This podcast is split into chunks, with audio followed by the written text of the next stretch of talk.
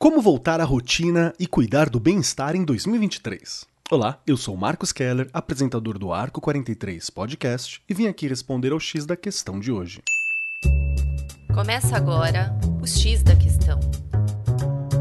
A volta às aulas está batendo a porta, e apesar de ser um grande momento para os alunos, Hoje te convido a refletir sobre o bem-estar e a rotina de quem ministra as aulas, os professores. A cada ano que passa, vemos movimentos crescentes para manter o bem-estar físico e mental em dia, dentro ou fora do ambiente de trabalho. Vivendo em um mundo frenético, nos cansamos mais rápido e muitas vezes não temos todo o tempo que precisamos para nos recompormos. Mas é preciso amenizar essa sensação de estafa com pequenas ações ao longo do ano letivo. Tudo começa na recepção aos educadores. Como instituição se prepara para acolher esses profissionais durante o ano letivo? É importante que os coordenadores mantenham um canal de comunicação aberto com os professores e ressaltem as conquistas do ano anterior. A ideia é que eles se sintam confortáveis para falar sobre o que tem incomodado, projetos que querem implementar e, quem sabe, estabelecerem juntos uma meta individual. Para os educadores, tal entender como foi a sua rotina em 2022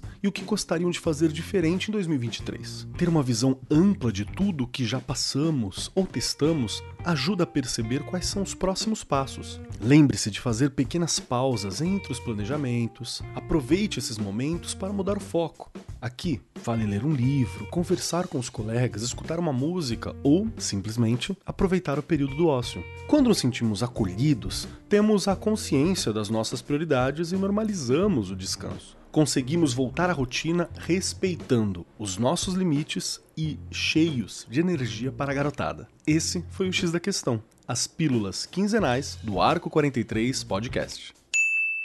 O X da Questão, por Arco 43, o podcast da Editora do Brasil.